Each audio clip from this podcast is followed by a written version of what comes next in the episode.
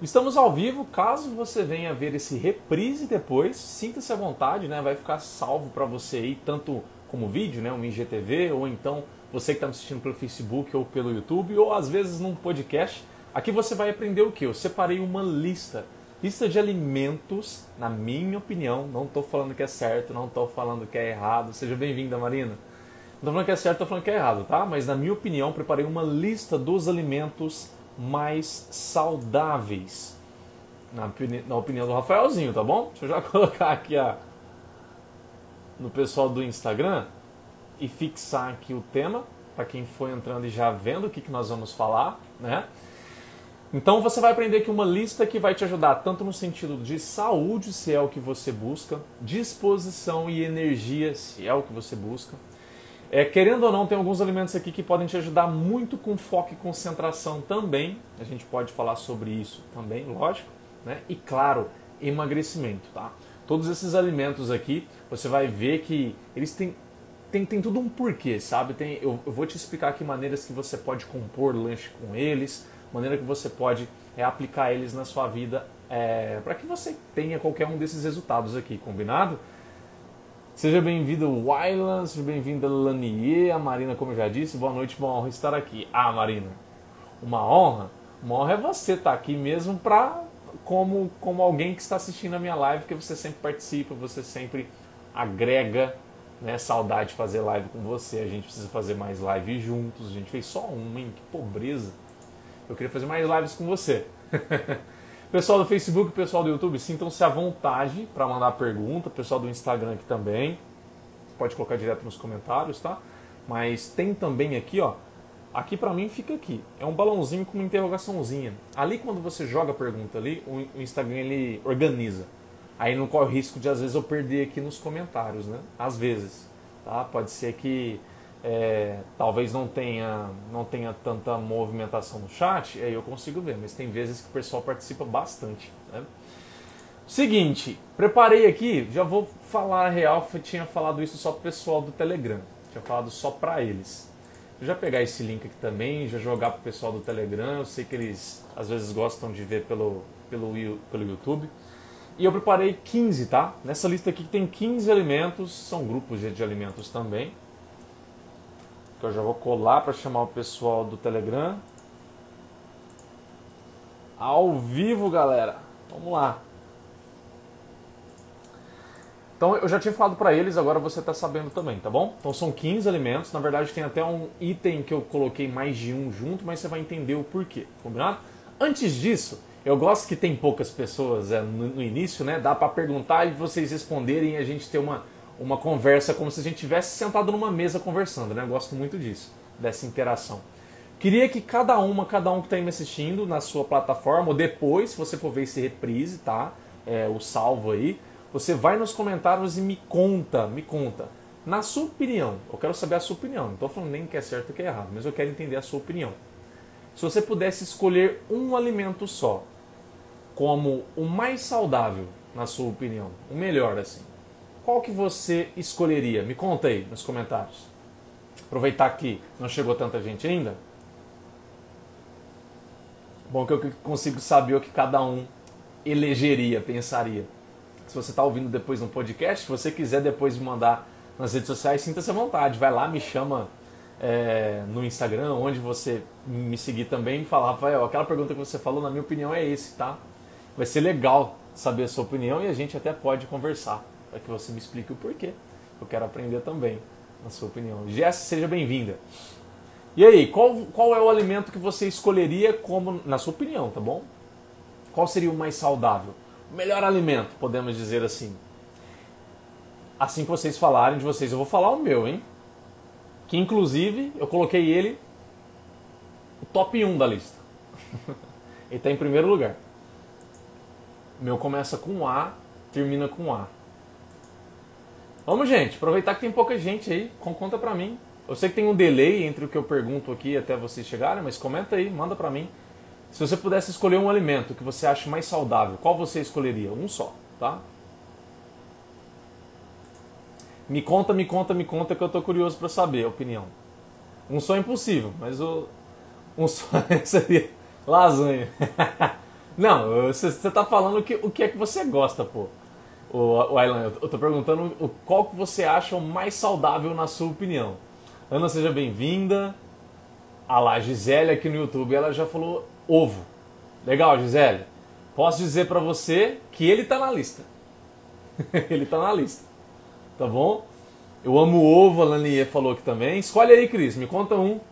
Eduardo, fiz a pergunta pessoal agora. Ó. Se você pudesse escolher um alimento que você considere o mais saudável de todos. A gente está falando aqui se você quer acertar ou errar, tá bom? Só quero saber a sua opinião. Qual que você escolheria? Você precisa escolher, Laniel. É ovo ou abacate, pô. Gisele falou ovo, a Lania tá entre abacate e ovo. A Marina é, falou ovo também. Quem mais? Aveia ou Eduardo? Quem mais? Quero saber, muito legal ver a opinião de vocês. E a opinião de vocês está bem legal, porque esses alimentos aí já posso dizer que estão aqui na lista. A Cris, aveia, o Island de batata. Qual batata? Batata doce? Porque eu como todo dia ovo. Ah, entendi. Legal. Bom, a minha opinião, tá? É a minha opinião e eu não estou falando que isso é certo. É pela, pelo quanto eu gosto desse alimento e pelos benefícios que eu sei dele, eu considero ele o melhor. E, e, e acessibilidade, né? É um alimento fácil de, de ter acesso para chegar à população, tanto é pobre, média e, e classe alta. Cenoura, Jéssica comentou, legal, legal. Na, na, minha opinião, eu compartilho da opinião do Eduardo e da Cris, a aveia, tá? Sou fãzaço da aveia. A aveia para mim é um melhor alimento assim. Claro que, gente, os alimentos que a gente conhece, né? Deve ter alimento no planeta Terra que a gente nem faz ideia que existe. Mas os alimentos que eu conheço, eu elegeria aí a aveia. Combinado? E como eu disse para você, ela está no meu top 1. Não quero dizer que ela é mais importante não, mas é, foi a primeira que veio na minha cabeça, eu coloquei ela em primeiro lugar. Tá? Então vamos começar a nossa lista. Aveia. Por que aveia? Aveia, se você for analisar ela, ela é rica em quase tudo. ela tem ótimo carboidrato, um carboidrato de baixo índice glicêmico. Ela tem fibras incríveis. Tem fibras delas, para você ter ideia, pela, pelo que chama beta-glucana, tá? Você não precisa saber esse nome não mas é especialmente pela beta-glucana. A Sociedade Brasileira e Americana de Cardiologia recomenda muito a aveia por conta dessa fibra. Que essa fibra, ela é uma fibra diferente, ela é fermentada no intestino, mas ela também passa para a nossa circulação de uma maneira diferente. E ela ajuda a controlar colesterol, tá?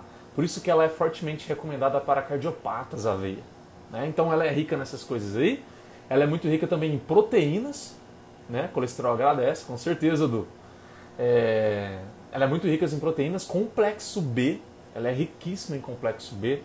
Né? Alguns minerais se destacam nela, como por exemplo o fósforo, o magnésio, né? esses, esses aí eles se destacam bastante na, na, na aveia. O zinco também ela tem um pouco, não tanto como por exemplo um ovo, um leite, tem mais zinco que a aveia, mas ela tem uma quantidade de zinco também. Ela tem um pouquinho de gordura, mas é um pouquinho, né? Porque ela é um cereal, todo cereal tem pouquinho é, gordura, lipídio, e a maior é, porcentagem normalmente é carboidrato, fibra e proteína, fica nesses três, tá bom? E o que é legal da aveia, né? Pensa só, a aveia é muito versátil, gente. Nossa, eu já vi, eu já atendi paciente, você tem ideia? Eu gosto tanto de aveia, mas isso que essa pessoa faz eu não faria. Essa pessoa, ela faz mingau de aveia. Que, que ela usa mesmo? Aí eu não lembro. Eu lembro que ela coloca aveia, água. Que legal, João. Seja bem-vindo aí, cara. Fico, fico feliz. Tem tanta live já gravada que, nossa, tenho certeza que se você for maratonar, você vai encontrar muita coisa legal. Depois você olha os títulos, o que é que te ajuda. Mas seja muito bem-vindo à sua primeira live aqui no YouTube, combinado? O legal da aveia é que ela é muito versátil. Como eu estava te falando, tem, tem paciente meu que come ela com água, faz tipo uma papinha com água. Eu não lembro se faz ela puxando para um salgado, que aí coloca alguns temperos, acho que é isso mesmo, coloca uns temperinhos. Orégano, chimichurri, sabe? Faz uma, uma pastinha e come. Então uma coisa bem prática, né? Isso inclusive é muito acessível para a população pobre. Uma aveia com temperinhos e água. Né? Você consegue fazer isso, ela é bem acessível. Mas você consegue usar ela com frutas, com iogurte, você consegue bater ela com leites, né? bebidas, é, shakes, você consegue fazer é, panqueca com ela você consegue fazer pão dela. Nossa, ela é tão versátil que por isso que eu gosto tanto dela, né? A versatilidade, o sabor dela, que não é forte, eu acho um sabor tão ameno, então é fácil de agradar muito os paladares e pela qualidade nutricional dela, né? Então, com certeza, por isso que eu já, já, já escolhi a aveia. Eu como aveia todo dia, sem glúten, depois que tive que mudar a minha alimentação. Legal, Jéssica, você ter colocado esse comentário, porque é, tem gente que tem muito essa dúvida. Até muito obrigado por esse seu comentário, tá? Tem gente que tem dúvida. Rafael, a aveia tem glúten? A aveia não tem glúten, mas calma. Normalmente, é, você vai lá comprar aveia e você vai ver na embalagem dela escrito assim, ó, contém glúten.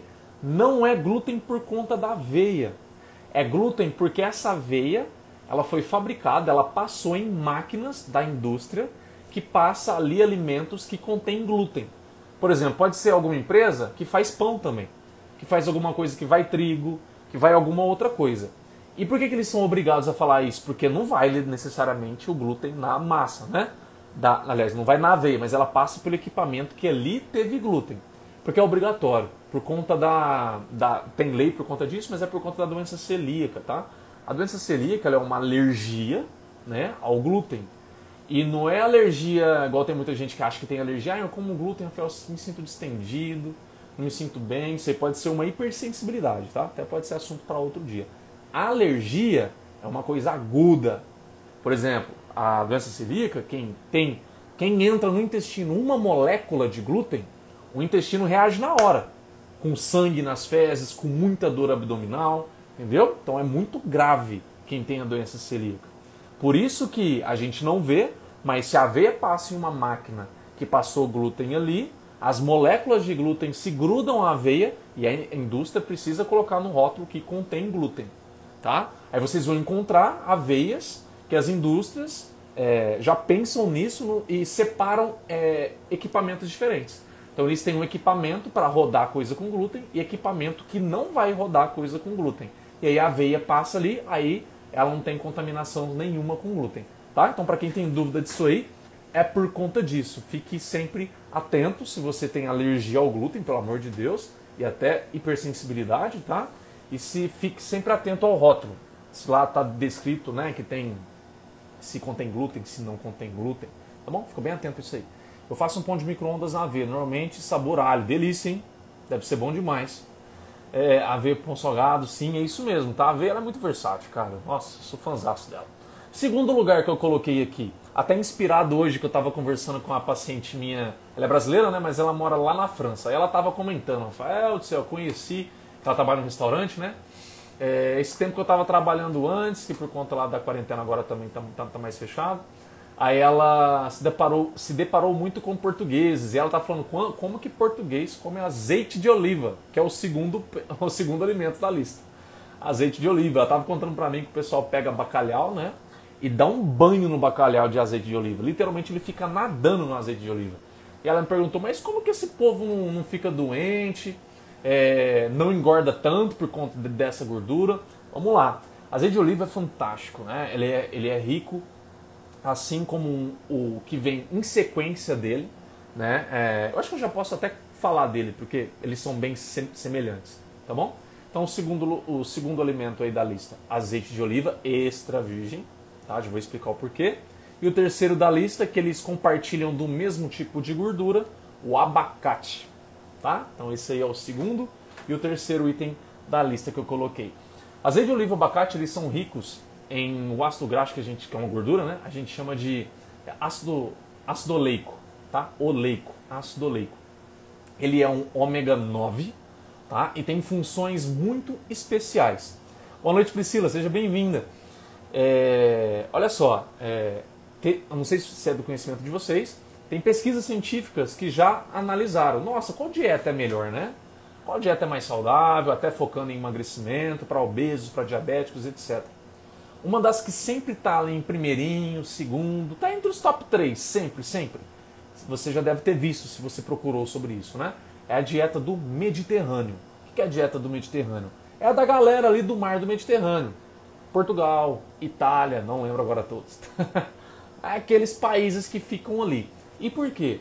Porque ali eles têm é, dois hábitos principais. Né? Um, consomem muito azeitona e azeite de oliva. Né? Então eles consomem muito esse tipo de gordura. E segundo, eles consomem muito peixe. Igual o bacalhau que eu falei aqui para vocês, como bacalhau nadando no azeite de oliva. Então normalmente o peixe, né, que é um alimento muito legal, não coloquei ele na lista porque é, tem outros aqui que trazem o que peixes trazem, né, a não ser a, a proteína dele que é um pouco diferente.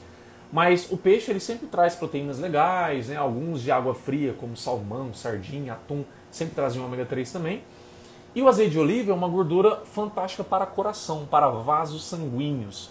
Né? Ajuda, por exemplo, a controlar é, níveis legais de colesterol. Ajuda a manter níveis legais também. É, níveis legais não, ajuda a, a manter o funcionamento legal também da insulina. Por quê? Porque o azeite de oliva, essa gordura até do abacate, né? ele, ele é uma gordura que trabalha um processo anti-inflamatório. Se a pessoa ela tem uma alimentação ruim que inflama ela, e eu não vou especificar muito essa questão de inflamação, que eu já falei outras vezes, você pode até procurar aí vídeos é, que eu já falei sobre isso, lives também. Mas quando a pessoa tem uma alimentação ruim ela vive mais inflamada por conta dessa, dessa alimentação, o azeite de oliva ele ajuda, ele desinflama. Então por isso que ele é tão recomendado por sociedade, algumas sociedades né, de cardiologia. Se não me engano, tem algumas na Europa que recomenda, americana também. Brasileiro não lembro para falar agora de cabeça, tá? É, mas sempre a dieta do Mediterrâneo, por conta do azeite de oliva, ela é sempre muito bem citada. Ela é sempre muito bem é, avaliada, né? Por conta desses efeitos. Então, olha só, e por que o azeite de oliva extra virgem, né? Rafael, e o virgem ou extra virgem? Qual é a diferença? Eu já falei aqui, mas vamos recapitular. O, em termos de gordura é a mesma coisa, tá? Azeite de oliva, virgem e extra virgem é a mesma coisa em termos de ácido oleico, aquela gordura que eu falei aqui para vocês. O que difere eles? É como se assim, o extra virgem ele passa por um processo de, de refinamento e de, de isolamento, digamos assim, mais sofisticado. E o que isso garante para ele? ele? Ele consegue manter alguns que a gente chama de fitonutrientes, que são nutrientes você já deve ter ouvido falar de flavonoides, flavonoides dos chás, flavonoides de algumas frutas. O azeite de oliva, a azeitona, ela tem alguns dessa família também. E no processo de extração do extra virgem, consegue manter isso. Então, além da gordura anti-inflamatória, você consegue no extra virgem também esses elementos que são antioxidantes. Então, ele tem efeito anti-inflamatório e antioxidante no extra virgem. No virgem, não porque o processo é um pouco mais bruto, digamos assim, e esses elementos são mais perdidos, mas a gordura mantém. Então essa questão antioxidante no virgem você não tem. Por isso que quem é paciente meu, eu sempre falo, já, já vou responder, Marina. Por isso que paciente meu, é, os pacientes meus sempre sabem o que eu recomendo.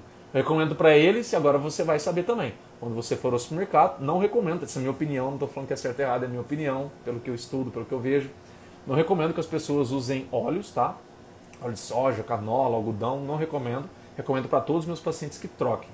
Eles cozinham com azeite é, de oliva virgem, o comum, o padrão, que ele é um pouco mais barato, e usem o extra virgem para consumir cru. Em salada, em pizza, em pão, qualquer coisa que você vai usar ele cru, você usa o extra virgem. Por quê? Se você aquece o extra virgem, você perde aqueles elementos que ele consegue manter que são sensíveis ao calor, que são sensíveis à luz do sol. Por isso que inclusive os vidros de azeite de oliva são escuros, tá? Se você encontrar um azeite de oliva que o vidro é transparente, nem compra, tá bom? Tá bom, é, tá bom. É, é preciso que você entenda isso aí, porque olha só, é, a luz ela quebra esses elementos aí. Por isso que as embalagens precisam ser bem escuras para manter esses elementos do extra virgem mais preservados, ok? Então, esse, além de ter esse efeito anti-inflamatório, o azeite de oliva, ele tra, o extra virgem, ele traz também esses efeitos antioxidantes, que são excelentes para diabéticos, por exemplo, são excelentes para cardiopatas, são excelentes para todo mundo, na verdade, tá? Para todo mundo. Azeite de oliva é fantástico para todo mundo. É... E olha só, ele é uma gordura, né? Toda gordura é, dá saciedade, gera saciedade. Então ele pode ser usado, por exemplo, é, em pessoas que têm dificuldade com, com, com saciedade, você pode fazer tipo uma entrada, uma entrada tipo essa salada Caesar, que você faz salada, talvez ali umas, umas torradinhas integrais, um queijinho que você gosta, e você passa um azeite ali, um azeite extra virgem. Porque aí vai dar saciedade. As fibras da salada, se você colocou esse queijinho, se você gosta aí, tem um pouquinho dessa proteína e vai ter a gordura do azeite de oliva que vai dar saciedade. A hora que você for para o prato de comida, você vai estar tá mais saciado ou saciada. Graças às fibras da salada e, claro, o nosso queridinho azeite de oliva aí. Ok? Deixa eu ver o que vocês perguntaram. Rafa, óleo de coco é tão bom quanto o azeite? O óleo de coco, Marina, na minha opinião, tá bom? Eu já conversei também com, com o Washington, ele é um amigo meu, ele é nutricionista funcional, ele falou que pensa igual eu. Mas eu já vi nutricionistas pensando diferente, tá? Não estou falando que é o meu, o meu e o jeito dele de pensar é certo, não. Tá bom? O óleo de coco, ele é uma gordura ok, legal, só que tem um detalhe. É, todas as outras gorduras vegetais, com exceção do, do coco, são gorduras que a gente chama na nutrição de gorduras insaturadas. O que, que isso quer dizer? São gorduras que para o nosso corpo, o nosso corpo ele enxerga ela com função mais nobre. Gordura saturada, o nosso corpo ele sempre enxerga ela e dá uma prioridade para ela, para direcionar ela para gerar energia. Então ela é queimada para usar energia. O óleo de coco ele é servido para isso, tá? Inclusive ele ficou famoso por algumas questões mais específicas disso aí. Talvez eu possa até falar aqui, se eu lembrar. Mas enfim, aí o TCM, que a gente chama do óleo de coco, ele é uma gordura saturada e o corpo usa ele mais para gerar energia. Nas gorduras insaturadas, não.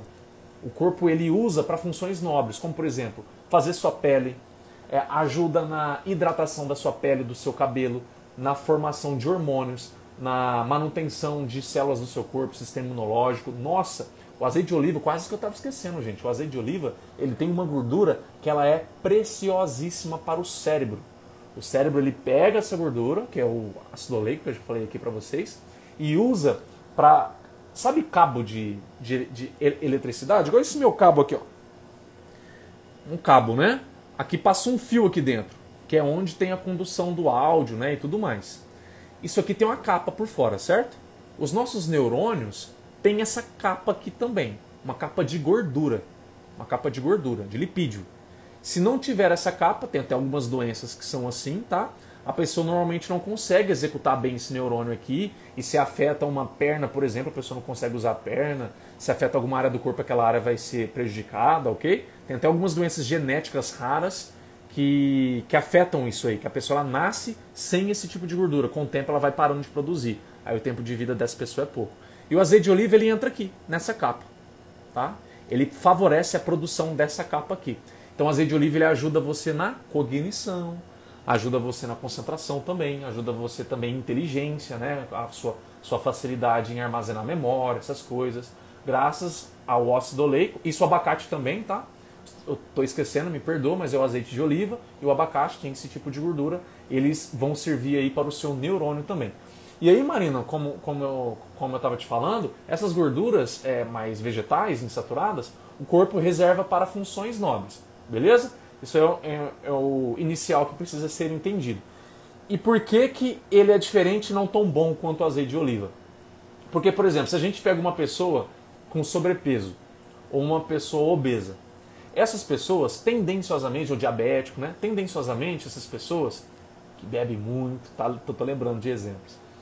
Essas pessoas têm um corpo tendenciosamente mais inflamado, ok? E a gordura do coco em um corpo que está já predisposto a essa inflamação, ela acentua a inflamação, a gordura do corpo, porque é uma gordura saturada. Toda gordura saturada tende a acentuar a inflamação. Por isso que obeso e, e diabético, é, sobrepeso, é, pessoas que bebem muito, na minha opinião, não devem usar óleo de coco, porque vai acentuar. Devem usar o azeite de oliva. Quanto que deve usar o óleo de coco então, Rafael? Se você é aquela pessoa que come extremamente bem. Pessoas muito ativas, têm uma alimentação muito boa, né? o corpo super saudável. Para você o óleo de coco não vai interferir em nada, pelo contrário, ele pode até te ajudar na sua prática esportiva. Né? Ele ajuda a ter um melhor rendimento, né? ele, ele educa a nossa célula a queimar mais gordura, mas só num corpo assim. Num corpo inflamado, ele prejudica. Tá? Vê se deu para entender aí. Verdade estava evitando o azeite na salada. Não, João, para com isso. Eu tenho paciente que come para gerar saciedade, né? Tem paciente que coloca um pouquinho de abacate e ainda azeite na salada. Aí bate aquela saciedade monstra, né? Chega pro prato de comida muito calmo, come só um pouquinho, consegue ter uma saciedade muito legal. Martinelli, seja bem-vinda. Boa noite, Barbie. Seja bem-vindo, Felipe. Oi, Cíntia, sejam bem-vindos aí. Que legal ter vocês aqui. Deixa eu ver quem mais. A Miriam, seja bem-vinda. Interessante, não fazia ideia, entendi super. Que bom. Fico feliz, tá? E aí, já falei aveia, azeite de oliva extra virgem, abacate. E quem é o número 4 da lista? O ovo. Né? A Gisele já tinha falado aqui do ovo. Algumas pessoas, como a Lanier, a Marina falou também que considerava o ovo né, um dos alimentos mais, mais saudáveis na, na, na, na opinião de vocês. E por que o ovo está aqui? É, o ovo, querendo ou não, né, se você já parou para pensar, é, ele tem ali todos os elementos fundamentais para gerar uma vida. Olá, Jaque, seja bem-vinda. Ele tem todos os elementos ali para gerar uma vida. Porque foi justa, é justamente daquela gema né, do ovo que nasceria um pintinho, certo?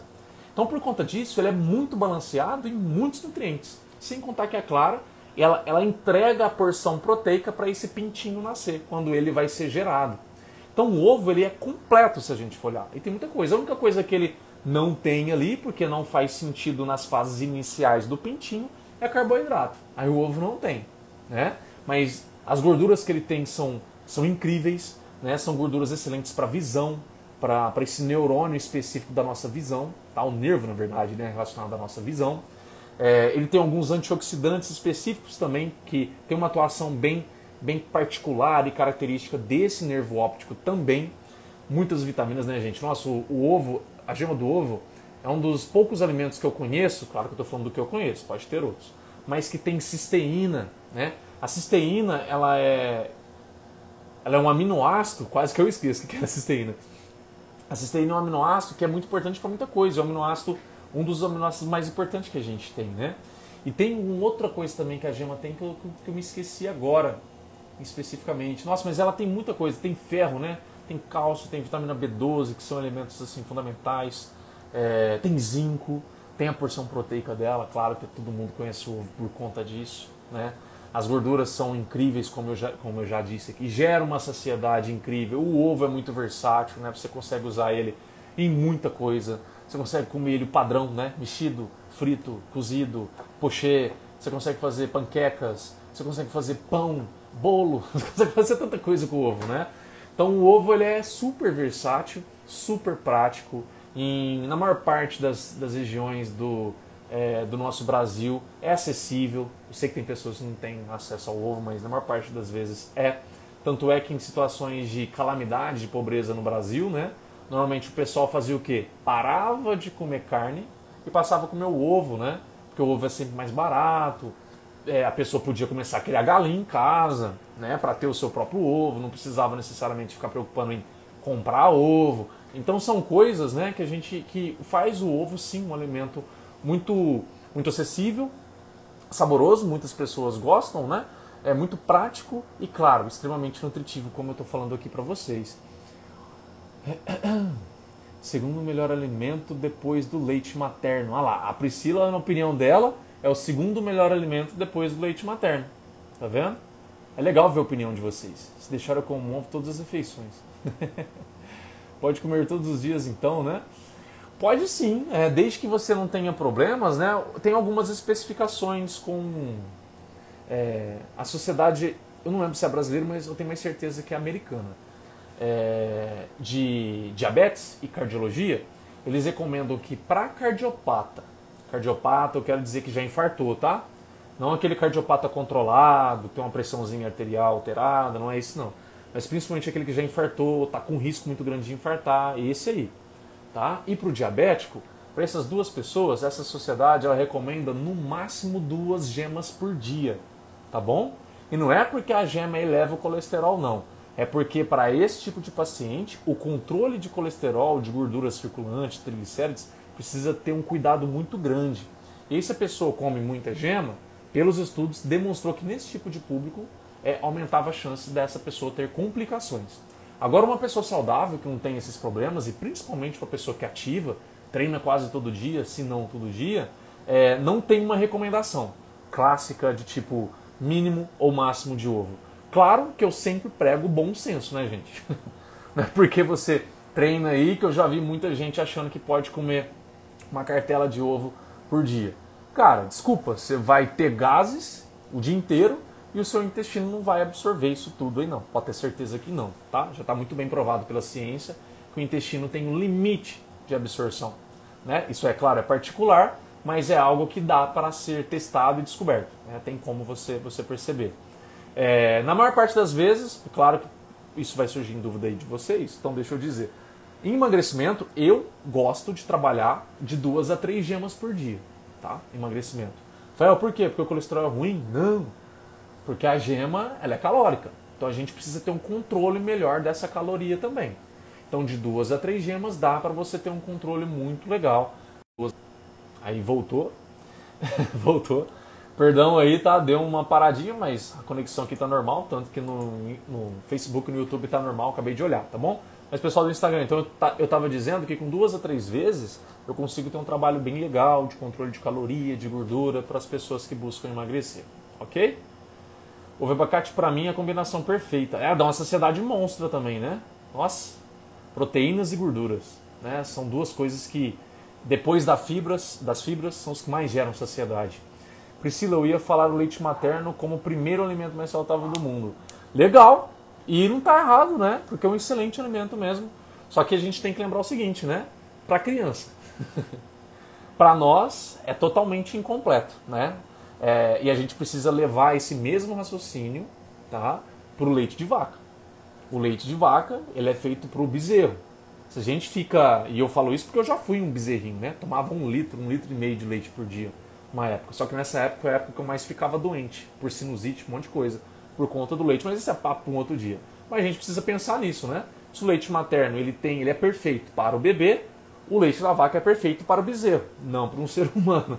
Então a gente precisa limitar o consumo dessas coisas também, né? Para para não ter exageros, para conseguir é, ter um, uma, um aporte legal, né? De certo de proteínas, de cálcio, de tantas outras coisas, por exemplo, que o leite oferta. Ok? Se puder, ah, que eu já tinha visto. Batata doce é recomendável? Claro que é. Batata doce é um excelente alimento. Eu não coloquei ela aqui na lista porque, na minha opinião, tem muitos outros alimentos, inclusive é, dois que eu coloquei aqui na lista, que, na minha opinião, é, em termos de ser completo, eu considero mais completo que a batata doce. Um eu já falei, que foi o primeiro alimento da lista, você chegou depois, Barbie, que é a aveia, tá? O segundo já vem logo logo, daqui a pouco. Eu vou falar qual é. É um outro cereal também, ok? Entendi, vou equilibrar meu consumo de ovo. Leite vou diminuir também. é, é, assim, é adolescente, né? Sempre quer músculo e tudo mais. E se você vai no YouTube e joga aí, você vai ver gente falando para você consumir proteína até sair pela orelha, né? E não faz isso não, cara. Eu já fiz isso na época que eu não estudava, paguei preços altos. Nossa, ficava parecendo um balão o dia inteiro de tantos gases. e não tinha resultados, tá? A partir do momento que eu comecei a entender melhor como compor os, a, a refeição, né, os macros e tudo mais, eu comecei a ter muito mais resultado na época que eu fazia musculação. É, não sei se é o seu caso, mas pelo que você disse aí, a chance é alta de ser, né? Consumir bastante proteína. Quais são os próximos alimentos? Como coloquei na lista como item 5, tá? Coloquei dois. Dois que trazem um nutriente muito especial de uma maneira muito acessível para a maior parte das pessoas ama aveia com banana amassada. Legal, eu também gosto. Coloca um pouquinho de canela ali, ó. Top. Linhaça e chia. Linhaça e chia. Quem me acompanha sabe que eu já falei que linhaça e chia são excelentes fontes de pré-ômega 3. O que, que é isso, Rafael? Pré-ômega 3. É uma gordura que o nosso corpo tem enzimas, tem ferramentas é, que consegue pegar essa gordura e transformar ela em um ômega 3. Então, ao invés de você ficar preocupado, ir lá e manipular seu ômega 3, pagar o olho da sua cara, ou comprar salmão, ou atum, ou sardinha, coisa que você vai pagar mais caro e não rende tanto, vai lá e compra um quilo de chia, igual eu fiz agora, né? Paguei 20 e poucos reais. Nossa, dura quanto tempo a chia? A linhaça, você compra lá um, dois quilos, e você pode usar por muito tempo, tá? Uma coisa aí que você precisa ficar bem atento é que é o seguinte, principalmente isso na linhaça, tá? A chia, como normalmente ela entra em um meio aquoso, ela infla e ela fica massinha e aí a gordura dela consegue ser liberada nesse meio. Então não, não tem tanto problema. Agora a linhaça, a linhaça ela parece tipo um alpiste, né? Você já viu alpiste de passarinho? Era uma sementinha fechada. E naquela, naquela carapaça dela, né, a casquinha é celulose. A gente não tem enzima para quebrar aquilo. Então isso quer dizer o quê? Se você comer a linhaça sem mastigar, ela vai sair intacta no seu, nas suas fezes, tá? Igual o milho não mastigado, que tem a mesma celulose. Então qual é a dica para você? Você pode fazer algumas coisas, como por exemplo, é, prestar atenção em mastigar mais a linhaça na hora, de triturar bem ela, tá? Ou então, uma coisa que eu sempre recomendo mais, você pode pegar um processadorzinho, né, um mixer, um litificador, e você vai fazer isso na hora de consumir, tá bom? Você pega a linhaça, joga lá, tritura na hora só para abrir a semente dela e aí você consome naquilo que você quiser. Na salada, no arroz que você vai cozinhar, alguma coisa que é fruta, iogurte. Eu fazia muito na época que eu tomava leite, né? Eu batia linhaça, aveia, fruta, leite, né? E ali eu conseguia uma boa dose de ômega 3 barata, né? Acessível no meu dia. Então só esse cuidado em relação à linhaça que você precisa abrir a semente dela. E comprar a linhaça já triturada não vira nada. Deixa eu acabar com a sua, com a sua expectativa agora. Porque o ômega 3, essa gordura, ele, ele é sensível à luz. Então, normalmente, as, as, as embalagens de linhaça, elas são transparentes. Então, se a semente está triturada, ali entra contato tanto com o oxigênio quanto com a luz e vai oxidando o ômega 3. Aí, a hora que você vai comer a linhaça, já não tem tanto ômega 3 ali, entendeu? Então por isso que é sempre legal você pegar ela, a sementinha intacta, e triturar ela na hora para consumir. Caso você tenha preguiça disso tudo, igual antes eu tinha muito ânimo para fazer isso, hoje eu tenho um pouquinho mais de preguiça. Então eu compro a chia. A chia é um pouco mais prática nesse sentido, que você não precisa ficar preocupado tanto com isso aí não, tá bom? Deixa eu ver aqui o que vocês disseram. Ô Rafa, Xará, seja bem-vindo aí.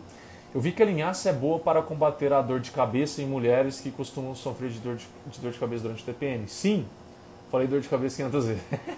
Sim, por quê? Por conta dessa gordura, tá? Do perfil de gordura.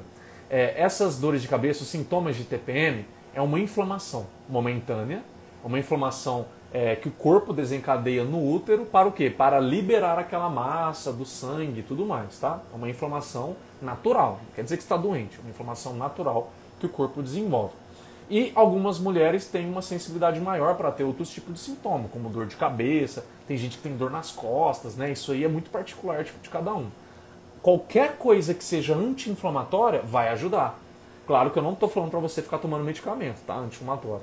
Isso aí não recomendo de maneira nenhuma. Mas se você entra com alimentos anti-inflamatórios, e aqui a gente pode citar dois em específico, né? Que são bem específicos é, para esses sintomas de TPM que é a linhaça e, e a prímula. Prímula é uma, é uma florzinha. Você não consegue comer ela, mas você consegue comprar ou mandar manipular o óleo de prímula. E aí você associar esse óleo de prímula com linhaça, nossa, isso é fantástico para a mulher que já está sabendo que já já vai entrar no período pré-menstrual, ela já começa a usar antes.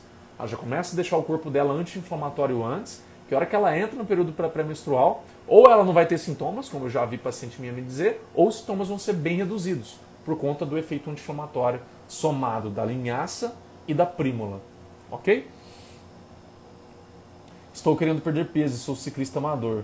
Estou amando as dicas. Massa. Vai anotando aí, cara. Vai anotando. Prímula, se inscreve, exatamente. Prímula.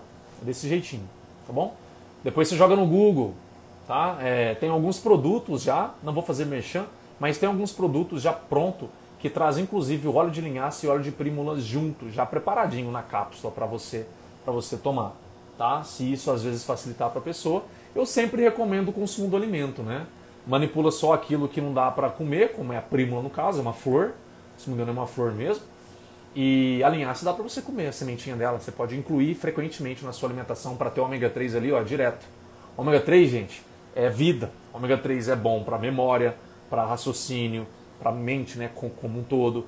É bom para qualquer processo inflamatório. Para quem está querendo perder peso é fantástico. Para quem quer hipertrofia é fantástico. Para quem está querendo engravidar é fantástico. tá bom? Principalmente para o homem né, que está com uma fertilidade afetada, o ômega 3 é muito legal. É, então, olha só, ômega 3 tem que, tá na, na tem que estar presente na vida de todo mundo. De todo mundo. O ômega 3 é vida, tá? É a gordura mais anti-inflamatória conhecida que a gente tem hoje. E claro, se você quiser, você pode comer os peixes aí, que são fontes, né? Não posso deixar de citar eles aqui. Atum, sardinha, salmão, tudo mais. Só que eu não trouxe eles aqui por quê? Porque a própria linhaça chia consegue trazer isso num preço mais acessível. Na minha opinião, são mais completas, porque o peixe ele vai trazer a proteína e a gordura. A linhaça e a chia traz a gordura, um pouquinho de proteína e traz vitaminas, traz antioxidantes, traz minerais. Tá percebendo? São mais completas e mais acessíveis, mais barato. Ok? Vamos próximo aqui que eu separei, que é uma Rafa, o que acha da espirulina? Legal, legal sim. Algumas pessoas já me perguntaram de, de espirulina.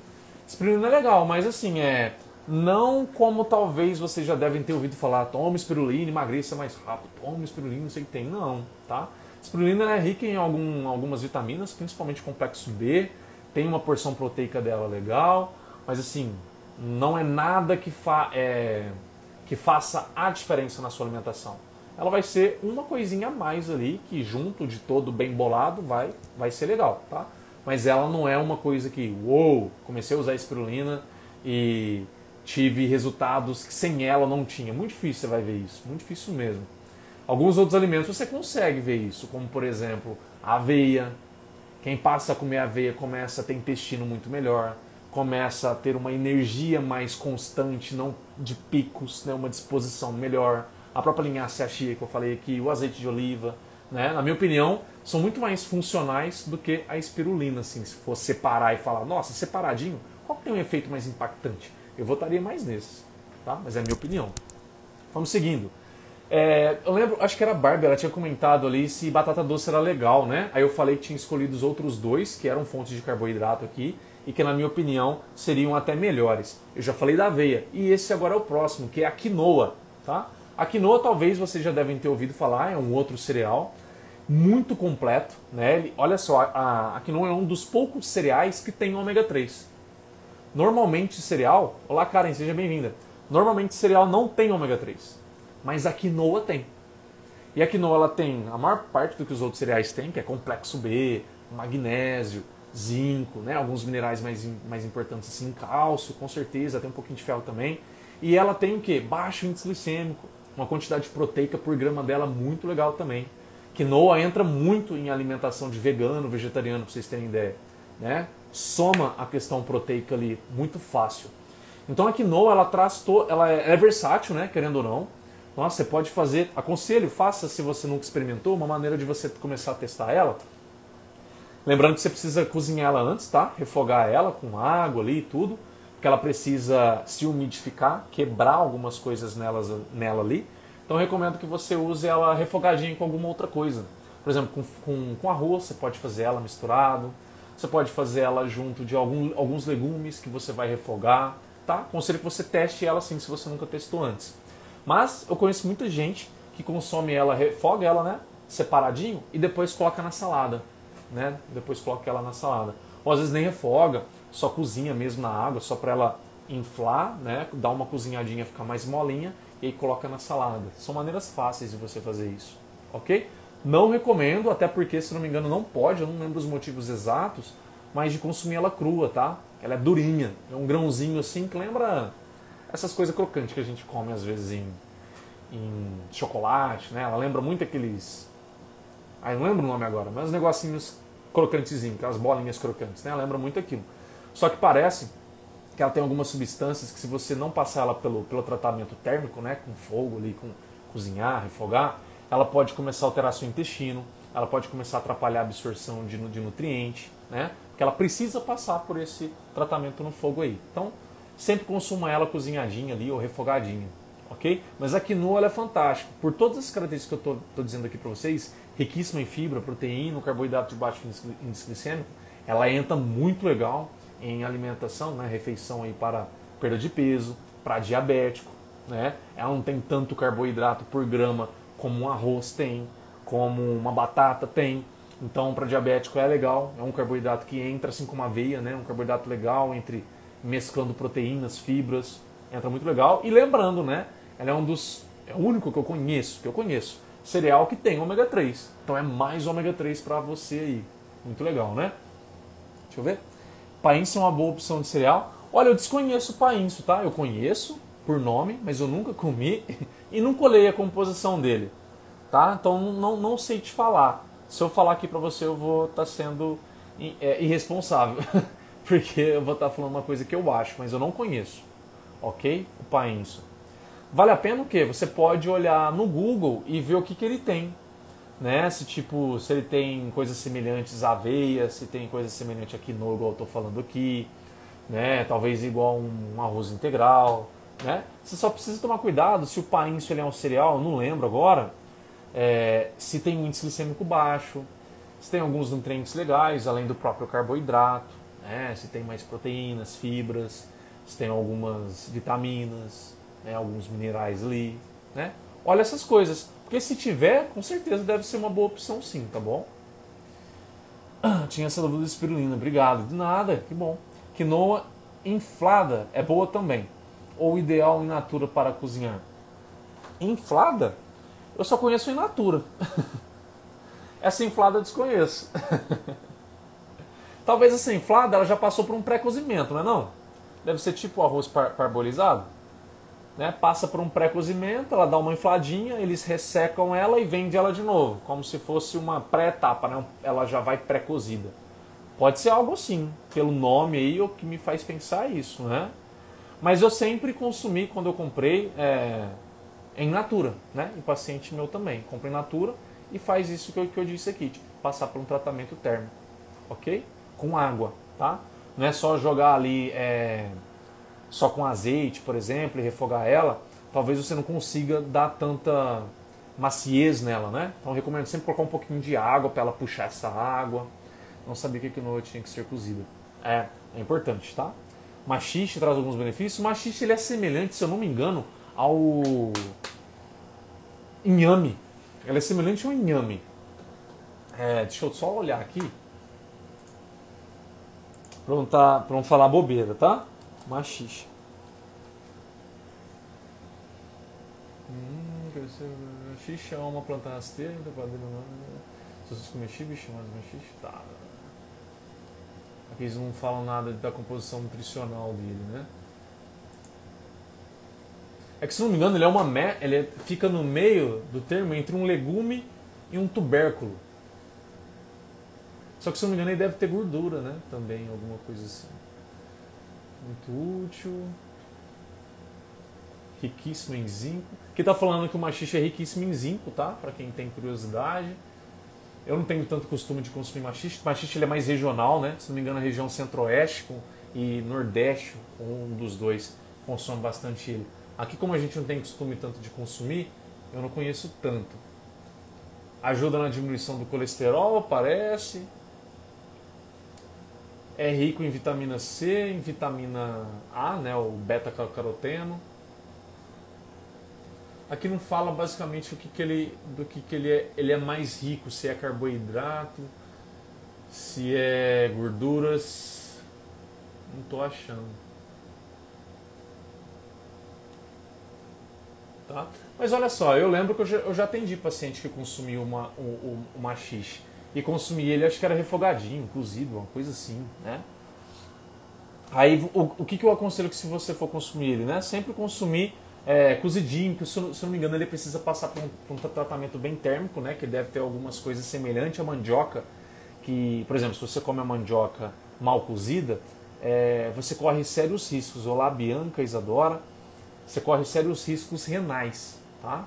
Antes muita gente não sabia, fazia a, a mandioca, principalmente no, no, Nordeste, mal cozida, que era uma, acho que era uma iguaria, alguma coisa assim, e tinha muitos casos de falência renal por conta disso, por conta que tem, um, tem alguns elementos na, na, na mandioca que precisam ser desativados, que o calor, quando ela é cozida bonitinha, né, ou frita ali, vai lá e desativa essas coisas. O machista, se não me engano, ele tem algumas coisas assim também não posso falar com precisão, mas se não me engano tem. E aí você precisa sempre fazer ele cozidinho, né? Se eu não me engano. Alguém me corrige aí se eu estiver falando bobagem, tá, gente? Como eu não conheço tanto, eu encontro machixe em BH, mas nunca comi, vou pesquisar. Tá? Tem coisa literalmente que eu não, eu não conheço tanto assim, não. Principalmente esses mais, mais regionais, tá? Talvez eu possa até dar uma olhada depois. se eu consigo achar alguma coisa e coloco no, nos stories, tá? Mas esses aí, ó, não tô achando nada aqui de falar valor nutricional, aí fala de vitaminas, não fala se ele é mais rico em carboidrato, não fala. Como ele está é, posto aqui classificado como uma hortaliça, eu acredito, tá? Eu acredito que ele deva ser pouco carboidrato. Deve ser tipo legume, né? Tipo chuchu, alguma coisa assim, tem pouco carboidrato. Se ele está classificado como uma hortaliça, ok?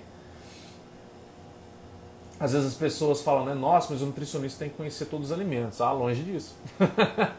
longe disso, eu não sou uma enciclopédia de alimentos não, ok? Então desculpa se às vezes é alguma coisa que eu não sei, ok? Próximo grupo de alimentos, leguminosas. Leguminosas. E aqui a gente entra feijão e seus primos. Tá? Feijão, soja, é, grão de bico, lentilha, ervilha, soja. Já falei da soja, né? Ok? Então esses alimentos aí por quê? Lembrando, lembrando pelo amor de Deus, que esses alimentos precisam de fazer molho e remolho na água, hein? Sabe aquele molho e remolho que sai uma espuma deles? precisa ser feito aí de no mínimo, no mínimo, no mínimo 24 horas. Eu sei que tem gente, lá Andréia, espero que esteja tudo bem com vocês aí. Eu sei que tem gente é, que faz molho só de 8 horas, inclusive eu já peguei minha mãe fazendo isso, é por pura preguiça mesmo, né? Desorganização, enfim. Mas não é recomendado. Se vocês tiverem a curiosidade, aqui no meu Instagram, para quem me, me segue no Instagram, Lá nos destaques, tem um destaque que está escrito vegan, tem um Vzinho, que é de vegano, né? Eu posto algumas coisas vegetarianas ali. E veganas também. E tem um lá que tem uma foto, que é uma foto que tem quatro fotos, quatro quadrantes. Aí tá o grão de bico em tempos diferentes de remolho. Molho e remolho, que você vai trocando a água, sabe? Aí tem lá 12 horas, acho que é 12, 24, 36 e 48 horas. E vocês vão ver que só no 48 horas que não aparece mais nenhuma espuma. Nenhuma espuma. Mas no 24, no 36 já dá uma diminuída. O que é essa espuma, Rafael? Essa espuma, ela atrapalha a absorção de nutrientes sua. Então, por exemplo, um vegetariano que consome bastante é, leguminosa, ele precisa ter um cuidado muito grande de deixar 36, 48 horas. Por quê? Porque ele já tem um cuidado para absorver mais ferro, que não come carne, né? ele precisa absorver mais cálcio e esses elementos aí atrapalham absorver. Então ele vai comer cada vez mais leguminosa e não faz o molho e remolho certinho, não vai estar tá absorvendo nutriente. E não é só para o vegetariano, para os outros também. Ok? Porque além disso de atrapalhar a absorção de nutriente, fermenta, dá gases, dá distensão abdominal. E com o tempo fazendo isso frequentemente, começa a lesar, machuca mesmo, tá? Às vezes aparece é, microúlceras no intestino. Já vi pessoas desenvolvendo isso aí. Além de atrapalhar a flora intestinal. Pessoas com flora intestinal desequilibrada têm intestino desequilibrado. Um dia lá tá fazendo cocôzinho de cabrito, outro dia tá com cocôzinho mais mole e por aí vai. A pessoa nunca tem um, um reloginho, uma coisa bonitinha. Essas leguminosas precisam ter um cuidado muito grande. Mas por que, que eu coloquei elas aqui? Se você faz o seu papel bonitinho de fazer o molho e remolho, você está no céu, porque a leguminosa é um fantástico. As leguminosas são fantásticos alimentos, né? São riquíssimas em proteínas, zinco, ferro, cálcio. Elas têm muita fibra, dá bastante saciedade. Tanto é que alguém já deve ter percebido que comer o arroz sem o feijão a saciedade é diferente. É porque o feijão ele agrega muita fibra, agrega proteína e ali combinado com arroz dá uma saciedade muito legal. Né? Quem já comeu, por exemplo, é às vezes soja cozida, famosa soja tropeiro também, né? feijões, grão de bico. Percebe a saciedade que dá. Né? Além de ter todos esses nutrientes aí. Então são, são alimentos assim que se você fizer um molho e remolho certinho, já vou ler aí, tá? Vocês estão falando. É, para todas as leguminosas, para todas, tá? A que precisa menos assim, você pode fazer talvez umas 12, 24 horas de molho e remolho, é a ervilha, tá? Mas ela, somente ela, um tempinho menor. Agora, os outros, lentilha, feijões, é, grão de bico, soja, todos esses aí recomendo-se no mínimo, no mínimo 24 horas.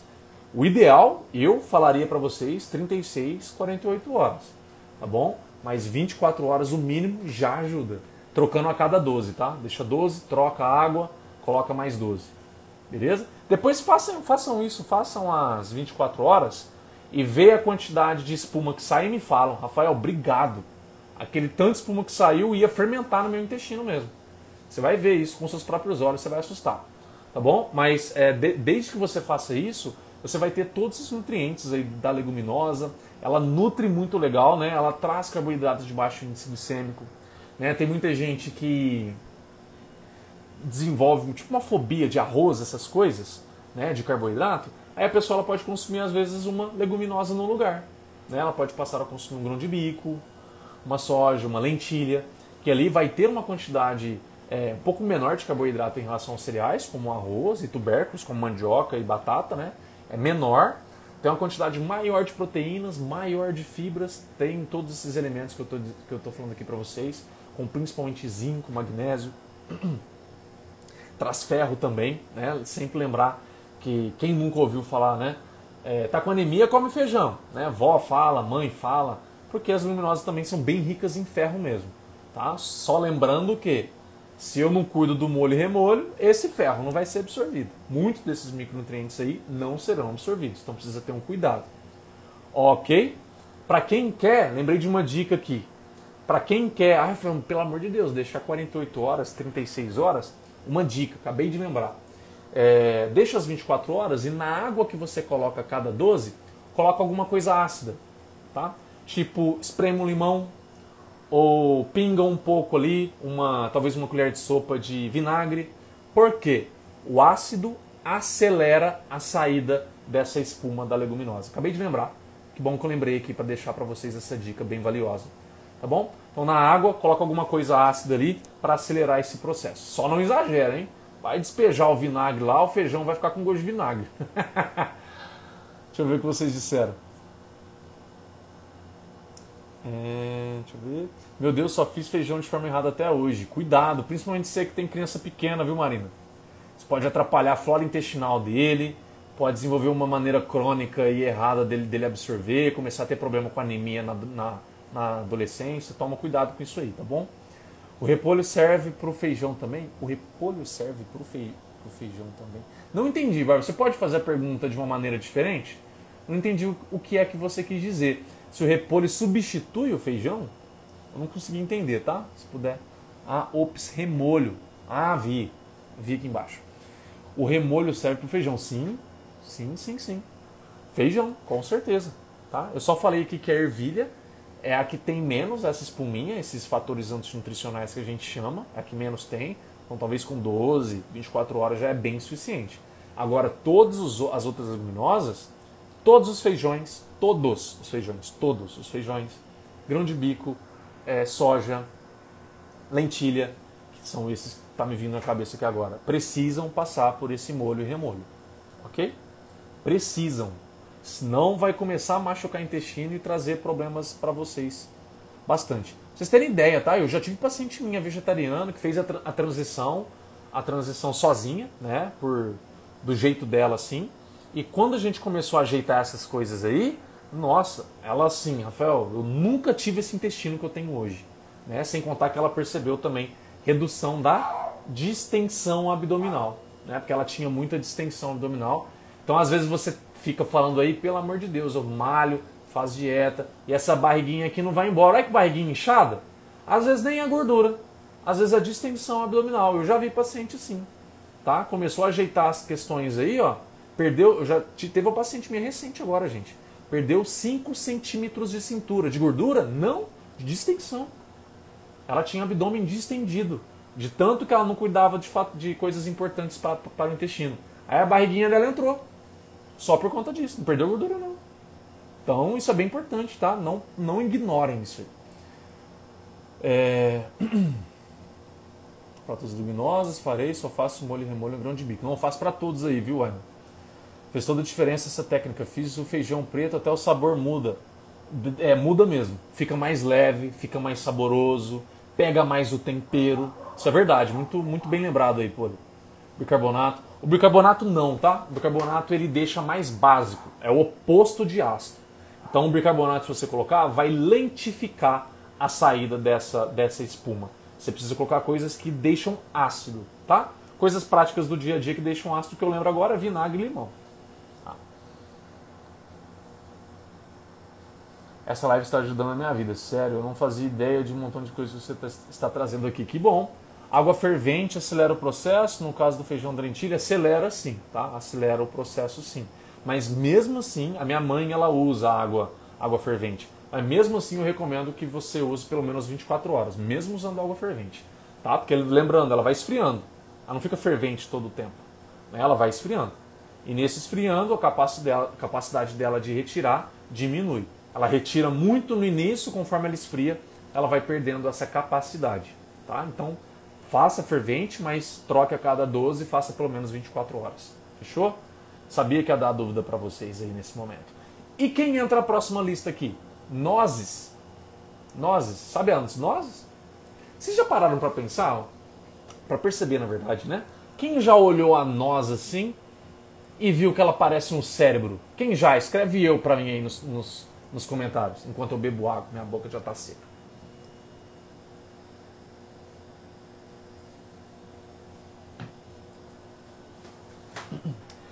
Quem já reparou que a nós, as nozes, né? Lembra muito um cérebro. Marina, eu. Quem mais? Ninguém nunca reparou, só o João também a pole também. Legal, que bom que vocês perceberam. Nunca pensei nisso. Repara bem, Cris, você vai ver.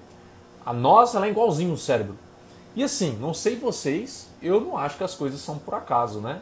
Ah, acredito muito, claro, respeito a sua crença, se você é ateu e tudo mais, mas eu acredito numa força maior e o Criador deixa pistas, né? deixa pistas. E uma das pistas é essa. Você bate o olho na noz assim que você vê o cérebro, você fala, caramba, isso aqui deve ser bom para o cérebro. E de fato é. Tá? A noz ela é fantástica, ela tem algumas gorduras, assim como azeite de oliva, como eu estava dizendo, ajuda muito nesse processo cognitivo. Né? Tem, eu já vi estudo analisando não em humano, mas analisando em rato, o uso isolado de alguns compostos, principalmente essa gordura da noz, em, em camundongos, e com o tempo né, analisando Alzheimer, essas coisas, e tiveram resultados. Perceberam que com o uso dela, a incidência de Alzheimer, dessas doenças neurodegenerativas, foi menor. Tá? Isso em camundongos. Claro que quando a gente traz para o humano, isso altera, né? entra a nossa individualidade que é muito mais aperfeiçoada que a de camundongo. Mas assim, é um fato para a gente prestar atenção que a noz ela tem muitos elementos ali, muitas gordurazinhas em específico, que protegem o nosso cérebro. Então se você hoje tem uma preocupação, tipo assim, nossa, eu tenho uma preocupação de chegar lá, ficar um velho mais gagá, né, sem preconceito, mas que dá trabalho, não quero dar trabalho para ninguém, que perde memória e outras coisas assim. Pelo amor de Deus, hein, gente? Não estou falando que né, as pessoas dão trabalho coisas assim. Acho que vocês entenderam o que eu quis dizer. Se você não quer passar por isso, ok? É, uma ótima alternativa é você começar a consumir mais nós, tá? Você passa a consumir mais nozes aí, certo? Porque ela vai ter todos esses, esses nutrientes, principalmente ela é muito rica, ó ela é bastante rica em selênio. Só não é mais rica que a próxima que eu vou dizer aqui, que é a mais rica em selênio que a gente conhece hoje. Mas o selênio é fundamental para, nossa, para muita coisa no sistema nervoso central, é fundamental para a fertilidade masculina. Então já calma que eu já vou falar já já qual é esse alimento que é mais rico em selênio. Mas ele é bastante rico em selênio, em zinco, em magnésio. São elementos assim, ó, fundamentais para uma boa cognição. Sem contar que o perfil de gordura dela privilegia muito a nossa cognição. Ajuda naquele encapamento dos neurônios também. Ajuda na produção de alguns neurotransmissores, tá? Então a, as nozes, por isso que eu coloquei ela aqui como um dos alimentos mais saudáveis, porque ela entra muito casadinho, muito perfeitamente alinhado ao nosso sistema nervoso central. Boa nozes é bom demais. E é gostoso, né? Concordo. Não sou fã de oleaginosas em geral. Nenhuma, nenhuma? Caramba, cara, experimenta macadâmia. Será que você não gosta de macadâmia? Primeira vez que eu experimentei macadâmia, eu me apaixonei, assim. Por mais que tenha algumas que não sou tão fã. Mas a macadâmia me conquistou da primeira dentada. É, qual é o próximo, depois das nozes? Pra gente não ficar é, tanto tempo numa coisa só. Que é a mais rica em selênio que a gente conhece hoje. A castanha do Pará. Tá? Vocês têm ideia que uma pessoa, uma pessoa comum, tá? Uma pessoa aí de que é ativo, mas não atleta, não treina bastante, uma pessoa que é ativa, faz ali sua atividade física meia hora por dia, quase todo dia, se alimenta bem, pesa mais ou menos uns 70 quilos, né? Esse perfil padrão que normalmente a gente classifica aí. Você tem uma ideia que uma castanha do Pará por dia para essa pessoa é suficiente para integrar todo o selênio que ela precisa no dia? Você tem ideia disso? Rafael, mas eu vou ter certeza que uma só é suficiente para mim? Não, não tem como você ter uma certeza. Então, como que eu sempre prescrevo e passo para paciente meu, duas castanhas do Pará. Ali você tem uma certeza que vai até passar um pouco, mas você garante sempre um aporte perfeito de selênio para o seu dia. Por que, que é isso, tá? Porque a castanha do Pará, onde ela é produzida aqui no Brasil, que se não me engano é lá na região norte e nordeste, é um solo, e a característica da planta é assim também, tá?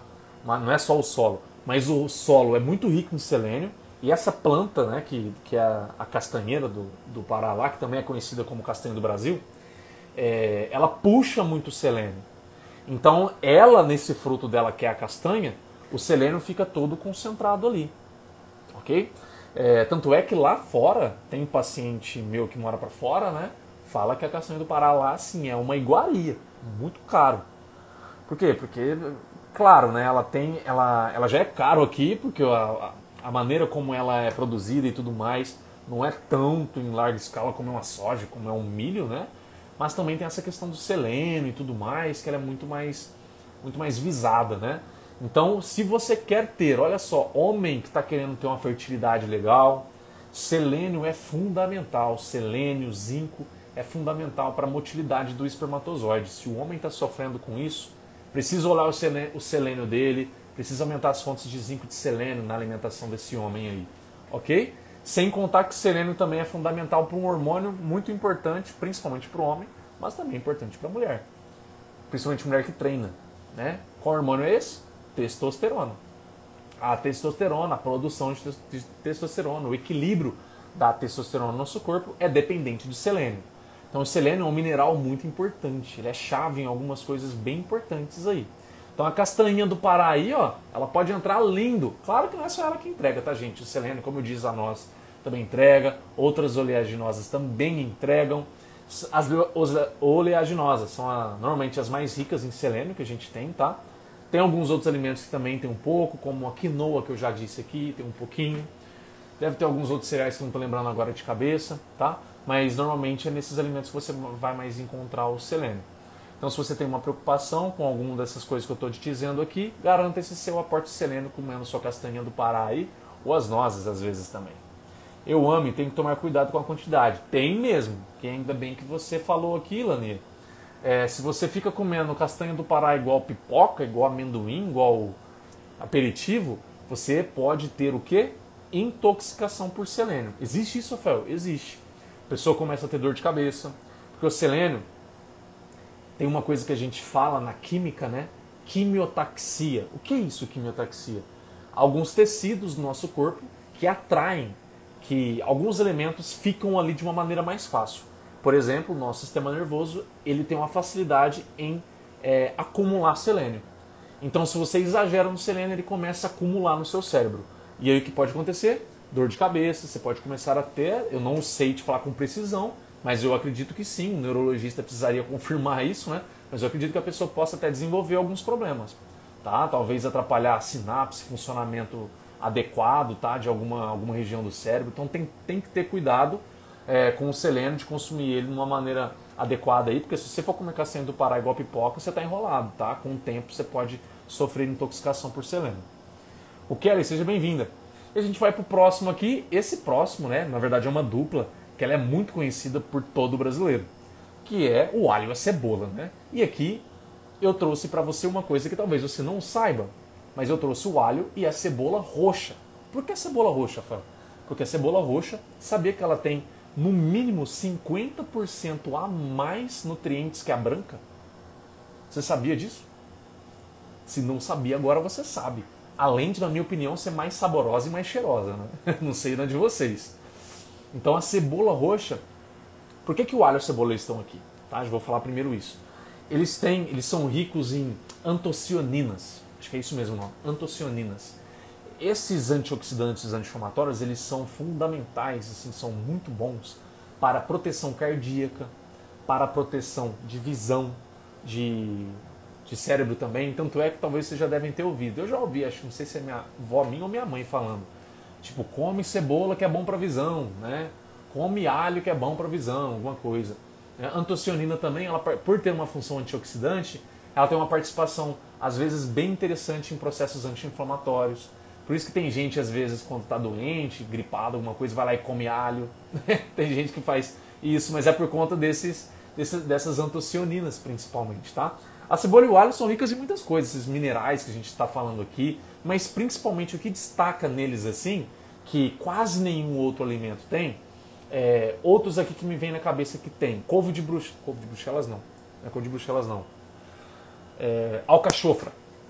A alcachofra, que não é tão comum, eu sei que tem gente que consome, também é rico em antocianinas, tá bom? Mas assim, não é tão comum. Então o que, que a gente vê como comum? O alho e a cebola sempre é muito comum no nosso dia a dia. Então o que, que é sempre importante se você quer usar o alho e a cebola para aproveitar essa antocianina, tá? Isso aqui é para isso. Porque às vezes você só quer usar ele por, eles por conta do sabor. Aí é outra história.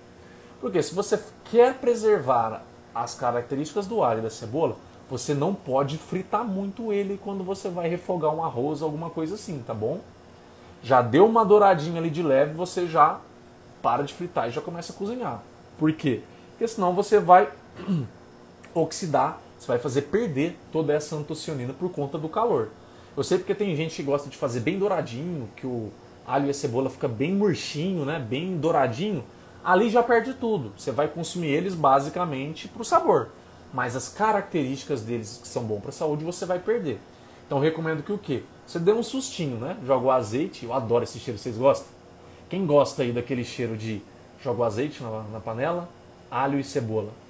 Nossa, todo canto da casa, parece que aqui, onde aquele cheiro chega, né, o estômago desperta. Pelo menos comigo é assim. Eu posso estar em qualquer lugar que eu esteja. Se eu sinto aquele cheiro, meu estômago já acorda na hora. Pelo amor de Deus, que é isso? Que cheiro? Que cheiro que é esse? Que perfume?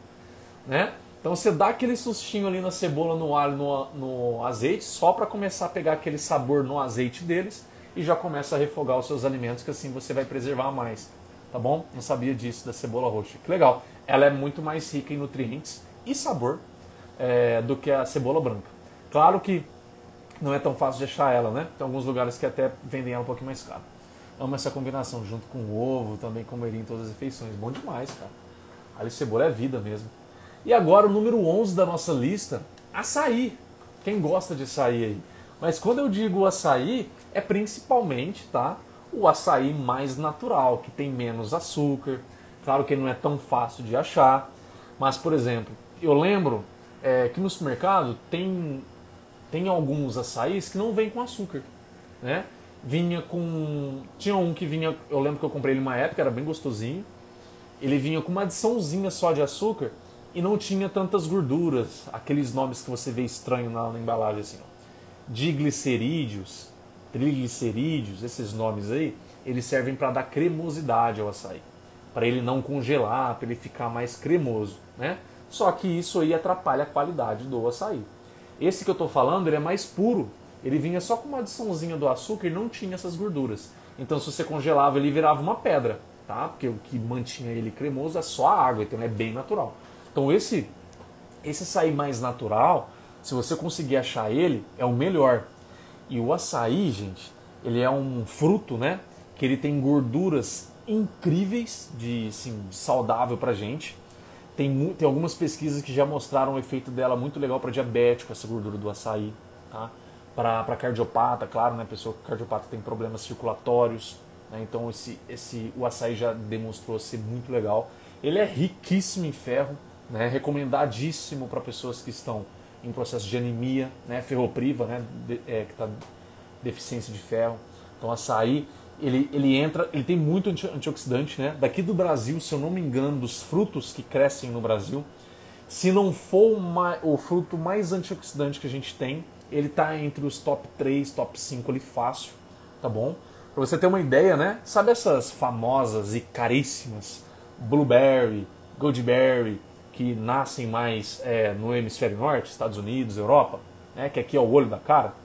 O açaí é a nossa berry, é a mesma coisa que de lá, tá? Assim, perfil nutricional. e a maneira como eles crescem também é bem similar. Então, vocês terem uma capacidade de entender qual é essa, essa riqueza desse açaí. O que acontece é que essas blueberry, goodberry, etc., é, elas não passaram pelo que o açaí passou, que é fazer essa pasta toda cheia de açúcar que é vendida hoje em dia. E ele perde a qualidade. Mesma coisa que fazer isso com qualquer outra fruta. Mas se você acha um açaí mais natural, você vai estar conseguindo uma qualidade dessas frutas aí que são assim, anti, tem um anti, são uma das mais antioxidantes que a gente pode apontar com certeza. E quando a gente fala antioxidante, isso ajuda na sua defesa imunológica agora na quarentena. Isso ajuda para a pessoa que treina, porque defesa antioxidante ajuda a pessoa a recuperar mais rápido, ajuda a pessoa que quer permanecer com a pele jovem, linda, maravilhosa, perder menos cabelo, né? Antioxidante ajuda tudo nisso, tá? Então, o açaí, ele pode entrar com uma estratégia muito interessante aí. Por ele ter um perfil muito legal também de aminoácidos, não é rico em proteína, mas ele tem um perfil legal de aminoácidos e dessas gorduras que eu estou te falando aqui também, ele dá uma saciedade muito legal, tá? Então, às vezes, quando você vai usar ele em alguma refeição, junto de algum cereal, talvez, de alguma proteína, por exemplo, um iogurte com, uma aveia e açaí, por exemplo, é bem completinho, né? Se você vai usar também ele como às vezes a gente consome, né? Pega um açaí, coloca uma fruta, coloca uma oleaginosa, tipo amendoim, uma amêndoa também, fica bem rico, dá uma saciedade muito legal e te nutre bem, bem interessante também. Tá? Então açaí aí, ó, colocaria fácil ele nessa minha lista aí, até porque eu sou apaixonado por açaí. Deixa eu ver, amo alho cozido em vez de refogado melhor. É, depende do tempo que você vai refogar, depende do tempo que você vai cozir isso, tá bom? Depende. Quanto menos tempo, melhor, ok? Ah, Cris, eu vi que você mandou a sua pergunta aqui, né? Eu vou responder ela no story amanhã, tá? É que hoje aqui na live não entra muito bem a sua pergunta. Vou te responder, vou responder essa sua pergunta, que ela é bem, ela é bem, ela é bem legal, é, mas vou responder amanhã nos stories, tá bom? Um pouquinho de paciência aí, mas eu respondo. e qual é o, item número 12 da lista? Chás, tá? Aqui eu não vou especificar nenhum chá não. A maioria dos chás que a gente faz hoje em dia, eles são muito antioxidantes. Por quê? São ricos naquelas substâncias que eu disse para vocês mais cedo, os flavonoides. Os flavonoides, eles são importantíssimos para diabético. Por quê? Porque protege as artérias, gente. Toda coisa que é antioxidante, como eu estava falando aqui do, é, do azeite, eu estava falando do açaí, que mais que eu falei aqui que eu lembro de cabeça? Da linhaça da chia. E aqui, claro, também do, dos chás, toda coisa que seja antioxidante, isso tem uma proteção nos nossos vasos sanguíneos. Para diabético, quanto mais proteção antioxidante ali, ó, claro que de maneira equilibrada, não é necessariamente tanto mais, mas se tem esse cuidado em ter defesa antioxidante, muito bom para o diabético. Né? Para pessoa que tem problema cardíaco também, com certeza.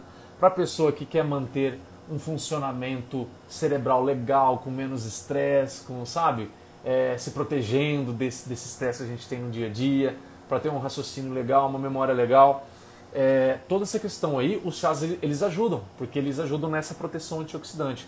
Faz os órgãos, os nossos tecidos funcionar legal, né, de uma maneira adequada, sem ter tanto prejuízo. Porque quanto mais você usa alguma coisa, um órgão, por exemplo, um tecido, mais ele libera radical livre, normalmente. Tá? Normalmente é isso. E aí a gente precisa o quê? É, que a gente chama de atenuar, né? Ir lá e neutralizar esses é, radicais livres. E aí os antioxidantes fazem isso. Todos esses alimentos que eu estou dizendo aqui, inclusive os chás, e principalmente os chás. Os chás são uns dos que mais têm flavonoides na, assim, na literatura conhecida de alimentos. Tá? Só que precisa ter um cuidado. É sempre muito mais. Cada chá, assim, não é sempre não. Cada chá ele tende a ter um, um perfil melhor de ser feito. Tem uns que você pode fazer a famosa infusão, que é melhor. Tem uns que você pode fazer é como se fosse um ferver rápido e já retirar a água, que é melhor. Isso aí é legal você pesquisar especificamente o chá que você quer. Tá? Por exemplo, ah, eu quero saber sobre o chá de hortelã, vou lá e olho. Vou querer saber sobre o chá de lavanda, de hibisco, vou lá e olho. Tá? O que é, qual é a melhor maneira de preparar esse chá. Mas você seguindo essa melhor maneira de preparar esse chá, você vai estar garantindo essa, essa melhor ingestão desses flavonoides, desses elementos aí que são tão importantes para a gente dos chás, que nos protegem, que mantém a pele jovem, né, que neutraliza, inclusive queda de cabelo, ajuda, né, principalmente mulher. Agora a, a alopecia de homem né, é um pouco diferente, é mais, é mais influenciada pelo fator genético e testosterona, um pouco diferente. Para mim esse barco já partiu, mas vou consumir mais, mais açaí. Legal? Legal. É, qual é o próximo item da lista? Eu coloquei aqui duas, dois alimentos que são ricos em vitamina C. Pensei, não pode faltar vitamina C, né? Eu coloquei a laranja eu coloquei a acerola. A acerola é, e a laranja, porque eu escolhi as duas. Tem outras fontes de vitamina C, claro, mas elas são muito acessíveis. A acerola, às vezes, é, você passa na rua, você vê pé de acerola e você pode apanhar ali. Para você fazer suco de acerola, por exemplo, você consumir. Né? A laranja, a gente sempre é, encontra ela de uma maneira muito fácil também.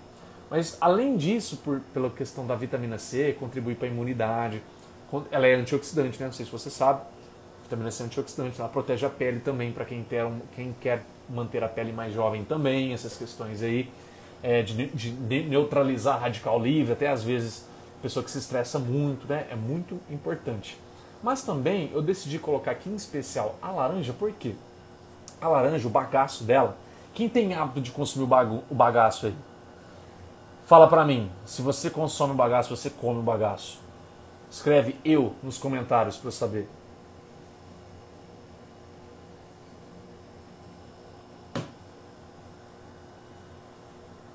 Eu consumo. Não necessariamente comer ela toda, tá? Mas eu tô lá chupando laranja, eu viro ela do avesso assim e vou comendo toda aquela polpa dela.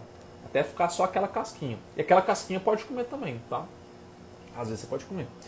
Olha lá, a laranja inteirinha, legal, lá, pode, pode mesmo. Teve alguns estudos brasileiros esses, tá? Que demonstraram que a fibra, essa fibra do bagaço da laranja, é muito, muito positiva para a nossa flora intestinal. Ela ajuda em, em pessoas que têm, por exemplo, é, prisão de ventre frequente, intestino desregulado, sabe essas coisas? Olá, Poliana. É, essas coisas que intestino ruim, né? A fibra da laranja, de quem vai lá e come o bagaço da laranja, ajuda, tende a ajudar, ajudar e equilibrar melhor esse intestino. Tanto é que é curioso, né? A minha mãe mesmo fala, ela fala, nossa, se tem um dia que eu chupar laranja e não comer o bagaço, meu intestino não é o mesmo, né?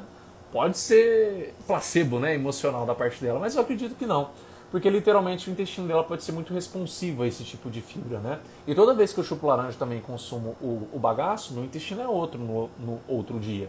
Já percebi isso na prática também. Olá, Mar, espero que esteja tudo bem aí.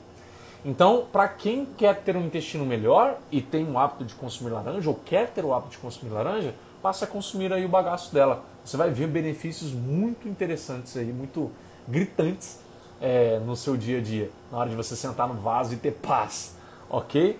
É, eu diria de uma maneira bem especial, se tratando de intestino, fibra da laranja, do bagaço da laranja e as fibras da aveia, tá? Difícil encontrar fibras tão melhores quanto essas aí para intestino. Claro que não é só elas que são boas, tá? Mas elas são uma das melhores fibras que eu conheço, que eu gosto de trabalhar quando eu quero melhorar o intestino dos meus pacientes. Minha mãe também. Que legal, Marina. Felicidade em ter um tempo de ver esse mestre de nutrição. Ô, oh, cara, não sou mestre não. Mas obrigado por te ter aí, meu amigo. A gente já está terminando. Eu fiz uma lista aqui pro pessoal dos melhores alimentos que eu considero, na minha opinião. Tá? Então ficou entendido aí em relação à cerola. Ela é muito rica, rica mesmo. Barata, acessível em vitamina C. Aqui em casa tem pé, né? Direto quando dá aqui a gente faz sucos. Então vitamina C a gente não fica sem. Laranja também é um hábito muito comum em casa. Até quando é, enquanto eu estava morando sozinho também, sempre consumi bastante laranja, comia bagaço. Eu lembro do meu pai pequeno, gente. Meu pai fazia salada de laranja, olha só. Adorava. Minha mãe pegava, picava a salada e. Quando eu falo meu pai comigo, meu pai é falecido, né? Então, picava a salada, temperava ali com sal e, se eu não me engano, é pimenta. Sabe essas pimentas bode? Aí tem o molho dela, pegava o molinho e jogava por cima. Aí era uma. Olha, deu até água na boca. Era salada de laranja um pouquinho mais picante. Meu pai amava isso. E eu amava também. Às vezes eu comia tudo e ficava bravo comigo. Mas a laranja é incrível, então você pode usar ela de várias maneiras aí, tá? Você não vai ter tanto efeito disso que eu estou te falando aqui se você tomar suco, tá? No suco você não tem esse bagaço, você só tem as fibras da polpa mesmo. O que eu estou dizendo aqui desses benefícios principais dela, do intestino, é quando você come o bagaço, ok? O 14 item da lista, vegetais verdes escuros.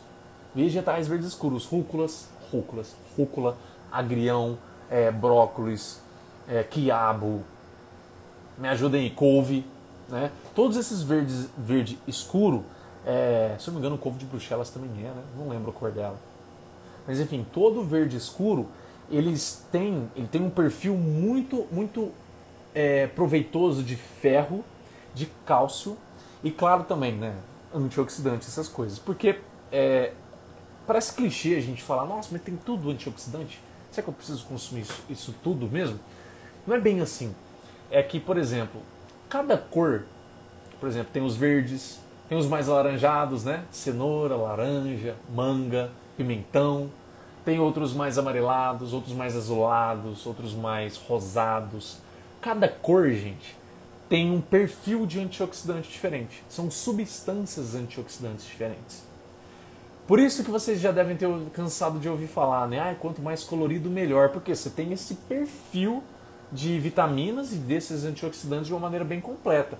Claro que viver em função desse perfeito, aí você mais surta do que você é feliz e consegue ter uma alimentação equilibrada. Já fiz vídeos sobre isso aqui, inclusive. Tá? Se você está aí no YouTube, no Facebook, no, no Instagram, o título que eu coloquei é como deixar a sua dieta, a sua alimentação 10 vezes mais fácil. E fica mesmo, 10 vezes mais fácil fazendo o que eu ensino lá. Tá? É, você aprende tanto a comer todos os nutrientes que você conseguir, mas sem ter paranoia e facilitando a sua organização no dia a dia. Tá? Então, quem está procurando isso aí, recomendo muito que assista esse vídeo, se não viu ainda.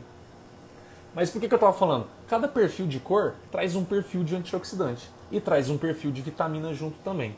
Por exemplo, os verdes escuros, eles tendem a ser mais ricos em vitamina K, vitamina E, do que os mais avermelhados, mais laranjados. Esses têm também? Tem, mas eles têm, acabam tendo mais a vitamina A. Esses mais laranjados, mais amarelados.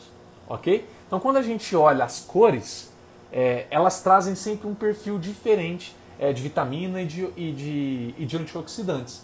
E no caso dos vegetais verdes escuros, o, o, os antioxidantes deles, eles são, eles são muito são muito proveitosos, principalmente a nível de sistema imunológico e principalmente também, como a maioria dos outros, né, a nível de sistema circulatório.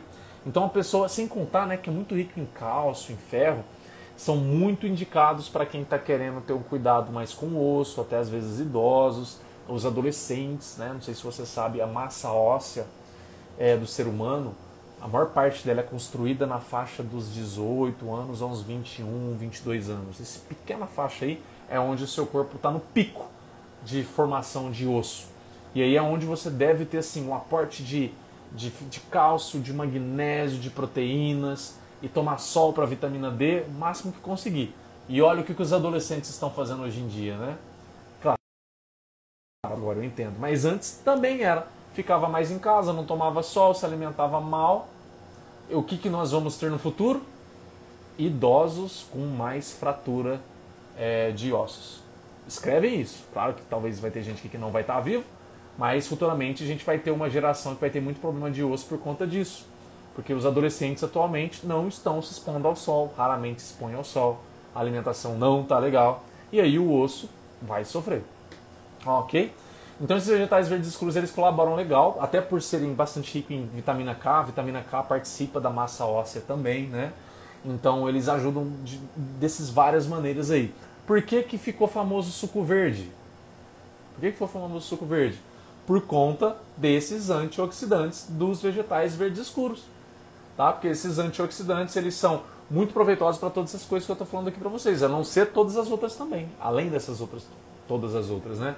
De pele, de sistema imunológico, de recuperação de é, alguma infecção que você teve, de treino, né? Você teve muita fadiga muscular e o seu músculo vai recuperar, passa por um processo anti-inflamatório e antioxidante, ajuda também.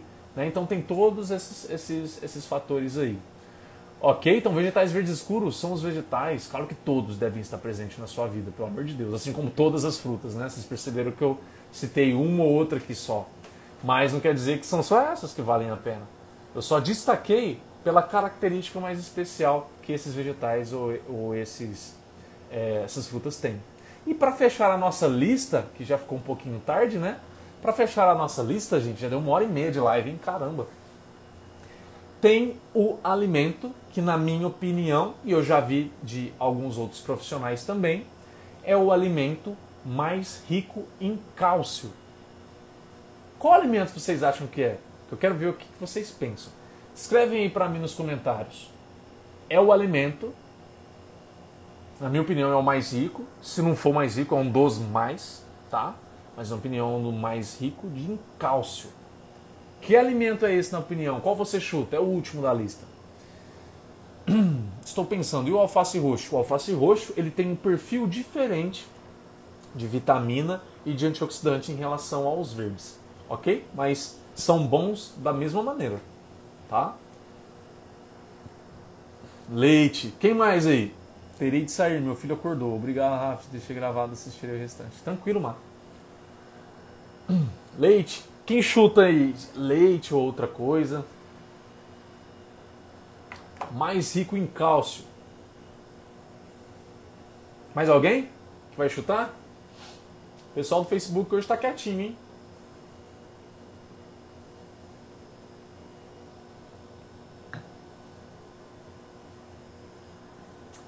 Ninguém mais vai chutar, tá com medo de chutar? Ah, não, povo. Eu gosto que vocês conversam comigo. Só o, só o, o Wylan vai chutar o, o leite. Leite, errei, né? A Barbie também chutou. é o que todo mundo acha, né? É, são os lácteos. De fato, eles são bem ricos em cálcio. O problema é que parece que tem alguns estudos que tão, de, é, tão não demonstraram, e aí chocou com outros estudos que demonstraram o oposto, e aí fica-se né, essa imparcialidade entre profissionais que falam que são bons de fonte de cálcio e, e profissionais que falam que não. Eu já fui altamente defensor de leite tudo isso por conta do cálcio. Depois que eu estudei melhor, eu entendi que, na minha opinião, não são. Porque a maneira como os lácteos hoje são feitos, eles mudam muito o pH desse lácteo e esse pH alterado, junto de muitos contaminantes que vêm no leite, no queijo, no iogurte, como por exemplo hormônio da vaca, antibiótico do, do gado, né, que eles são tratados. Todas essas coisas atrapalham a biodisponibilidade do cálcio. O que é biodisponibilidade, Rafael? A facilidade com que o seu corpo tem de pegar esse cálcio e usar. Basicamente é isso. Tá? Além de que, por ter essa alteração de pH, teve alguns relatos, parece que prejudicaria a massa óssea, faria você perder cálcio. Então tem que ter um cuidado aí. A gente não pode generalizar. E na minha opinião, por exemplo, se você tem um tio, uma tia, tem um sítio, uma fazenda e cria gado lá, e esses gados não são focados em produção leiteira, né? Dão leite quando dão, e quando dão, seu tio, sua tia vai lá e pega. Esse lácteo, possivelmente, ele é bom para cálcio. Possivelmente ele é bom para cálcio. Mas as vacas hoje em dia que são criadas para produzir leite não são boas para cálcio por conta disso que eu estou falando para vocês aqui, por essas alterações de pH e desses contaminantes. Alan, para ficar mais fácil. Obrigado, Alan. É, e qual é então, na minha opinião? O gergelim. Haha, tenho certeza que muita gente não sabia. é uma sementinha, é um tipo de alpiste. Você já deve ter visto ele no pão de hambúrguer do McDonald's, né? Só que lá ele está todo processado, né? Ele não está numa qualidade boa. Mas o gergelim ele é uma ótima semente para você começar a colocar onde? Na sua salada, nos seus legumes refogados. Você pode fazer leite de gergelim. Aconselho que você tome, é uma delícia, sabor muito ameno, gostosinho. Você pode pegar, fazer uma água um pouco fervente, bater junto das sementes de gergelim. Tem receita, joga no Google que você vai achar você bate, coa e você toma esse leite aí. Muito melhor, muito melhor. E às vezes né, mais barato, se você consegue comprar quilo, essas coisas, tá bom? Além de que o gergelim, ele é muito rico também em gorduras. Gorduras que vão te dar saciedade, que vão ter funções é, muito, é, muito não, funções nobres para o seu corpo, que quando eu fico falando muito, às vezes parece que estou puxando o saco do alimento. Né? Não, são funções nobres, né, como eu disse aqui, para produção de hormônio, para manutenção do sistema imunológico, manutenção do sistema nervoso central, para renovar pele, para renovar célula, intestino. Essas coisas são funções nobres, tá? De gorduras no nosso corpo. Então o gergelim ele agrega tanto no sentido do cálcio dele, que tem uma disponibilidade muito legal, é, tanto para a gordura dele, que ajuda você a ter todos esses benefícios e ter a saciedade, e ele, por ser uma semente, é muito rico em magnésio, zinco, para quem está buscando um aporte legal de magnésio e zinco, quem quer ter foco na memória, é, foco, memória, concentração, quem quer ter hipertrofia por conta de zinco, quem quer ter é, maiores níveis de testosterona, talvez para hipertrofia, talvez para fertilidade, né? Muito importante aí também o consumo de gergelim por conta disso, ok? Que legal, leite de gergelim, nunca nem sonhei. Pois é, é porque a nossa cultura, né? Ela é muito fechada na cultura do leite. A gente é adestrado desde criança a entender que o leite, né, da vaca é para isso. Mas não, gente, essas coisas estão mudando, tá? A nutrição está mudando bastante sobre isso aí. Tati, seja bem-vinda. E aconselho muito que vocês testem, tá? Tanto no leite, aí, se vocês tiverem curiosidade, talvez fique até mais barato, você consegue fazer litros, né? Deixar para semana para você, for para você tomar. É, como também você pode testar dessas outras maneiras que eu disse aqui. Na salada, em legume, em arroz eu já fiz também. Normalmente o pessoal tem dúvida, porque normalmente tem o gergelim preto e o branquinho, né? Tanto faz, não tem, assim, muda entre eles é alguns antioxidantes, coisas assim, que dá essa cor diferente um ao outro, mas em relação ao cálcio, em relação às gorduras, não muda nada, tá bom? É, você pode consumir com frutas, né? Às vezes você pode fazer uma saladinha de fruta, consumir o gergelim ali. Lembrar de mastigar com uma linhaça, né? Que é uma sementinha, você precisa triturar para você conseguir absorver o que está no meio dessa sementinha, tá bom? Mas o gergelim aí é fantástico. Olha só, só nessa live aqui você já pode, na sua próxima compra, comprar coisas é, que vão render bastante, às vezes com um preço muito camarada e que vão te entregar muita nutrição, como por exemplo a linhaça, a chia, o abacate, a gente falou aqui hoje, que são preços mais acessíveis, né? O gergelim, que mais aqui de preço acessível que a gente falou hoje? Laranja, leguminosas, a quinoa, dependendo se você comprar mais a granel, você consegue encontrar um preço bem acessível dela. A aveia, mesma coisa. Então olha só, né? Não precisa. E se vocês perceberam, né? Eu não citei. Não é porque eu sou vegetariano, tá? Mas eu não citei nenhuma carne. Mas é porque basicamente a carne, o que ela vai entregar um pouquinho a mais que os outros é a proteína. Mas não necessariamente é tão importante assim, porque você consegue fazer misturas envolvendo carne, envolvendo ovo, envolvendo outras coisas que vão gerar a proteína que você precisa, tá bom? Esse mito, de, esse mito da proteína aí que a gente só precisa que a proteína que a gente precisa é só dos animais, tá? Isso aí já está caindo bem por terra. Recomendo que vocês, quem tem interesse sobre isso, leia, entenda melhor. Não estou te querendo induzir a parar de comer carne, você come o que você quiser, literalmente. Mas é importante você entender tem muito mito e a gente começar a olhar para os alimentos como eles realmente são. E não com, essa, com esse fanatismo, né? Olhando que não, é só isso, não, é só aquilo que vai, que vai, que vai me dar, que vai me gerar isso. Não, não. É o próprio cálcio aqui que o gergelim vocês aprenderam. Né? Não são só os lácteos que vão te gerar cálcio, não. O brócolis aí que me citaram é bem rico em, em cálcio também, tá bom? É... Como é que chama aquele lá, gente? O agrião é bem rico em cálcio também, que é um vegetal verde escuro, tá? Mas o gergelim, ele tem ainda uma biodisponibilidade, um cálcio muito mais fácil para o seu corpo aceitar, usar, tá? Ele é bem mais interessante nesse aspecto. Amanhã eu vou me acabar na loja de produtos naturais. Que bom, cara. Espero ter te ajudado mesmo aí, viu, Alan? Gente, fico feliz, tá? As pessoas que ficaram aqui até o final, realmente eu fico feliz que isso tenha ajudado vocês. Depois, quem aqui ficou é, assistindo agora, claro, mas depois gravado no podcast, se isso aqui te ajudou, se você já consegue pensar em alguém que, nossa, essa pessoa precisa ouvir isso o que eu te peço é só isso: encaminha para essa pessoa, faça o bem para essa pessoa, tá? Que esse meu esforço aqui em te ajudar é, não fique parado só para você. Não vamos ser egoístas, não. A gente está numa quarentena que todo mundo está precisando de ajuda. Então, se você já pensou em alguém que, nossa, fulano, fulana precisa ouvir isso aqui, né? Deixa eu passar para ela. Então, ou para ele, já manda isso aí, já vamos ajudar mais gente que a gente, que, que a gente consiga, né? Hoje aqui teve um pico de até 10 pessoas assistindo ao vivo. Se essas 10 e outras pessoas que entraram e saíram, lógico, Se cada uma aqui enviar para uma pessoa, né, a gente consegue o quê? Alcançar umas 20, 30.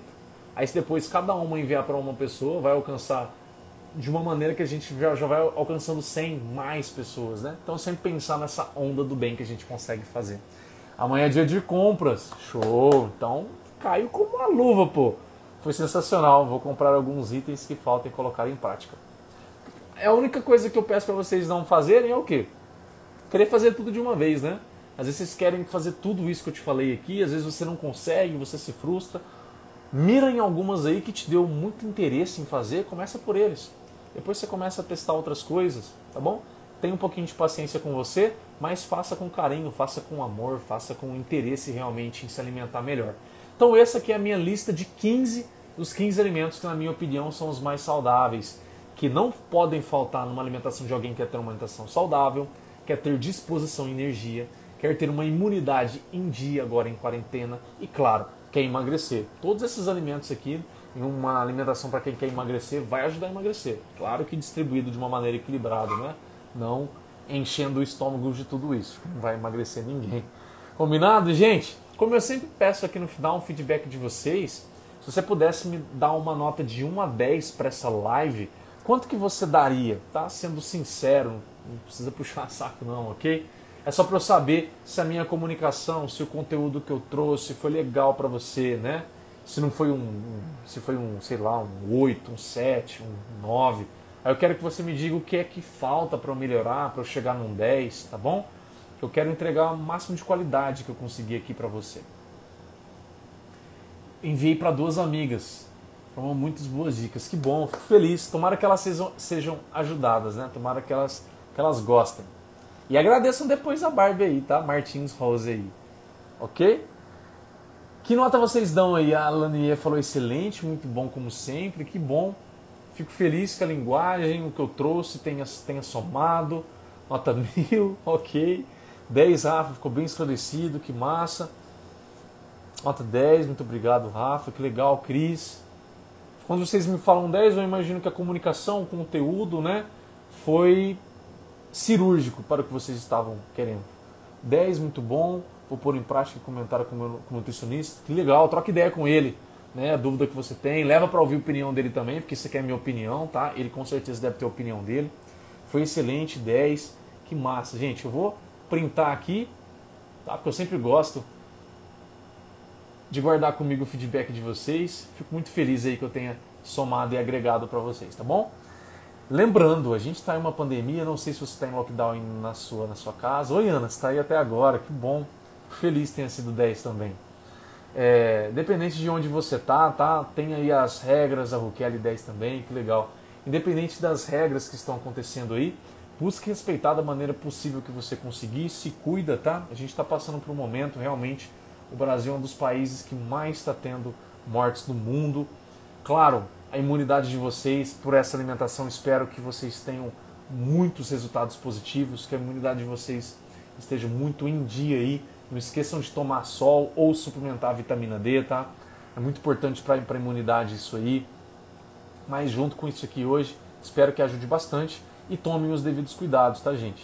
Tomem cuidado mesmo que tá sério a coisa, a gente precisa tomar o nosso cuidado para a gente se cuidar e passar por isso firme e fortes, né? Lembrando que como qualquer tempestade, seja um tornado, qualquer coisa que vem e causa muito estrago, sempre depois vem um sol muito gostoso, uma brisa muito gostosa no nosso rosto. Então, por mais que você está com medo dessas coisas aí, faz a sua parte, né? cuida de fazer a sua parte muito, muito bem feito, que eu tenho certeza que está vindo um sol muito gostoso aí no nosso rostinho, lá na frente, tá? Depois dessa, dessa tempestade aí. Se cuidem e mandem para o máximo de pessoas que vocês querem ajudar. Espero contribuir para essas pessoas também, em imunidade, em saúde, emagrecimento, ok? Amanhã tem vídeo novo para quem acompanha, tá bom? E a gente se vê na semana que vem. Muito obrigado mesmo, tá? Vocês ficaram aqui. Fiquem com Deus, se cuidem.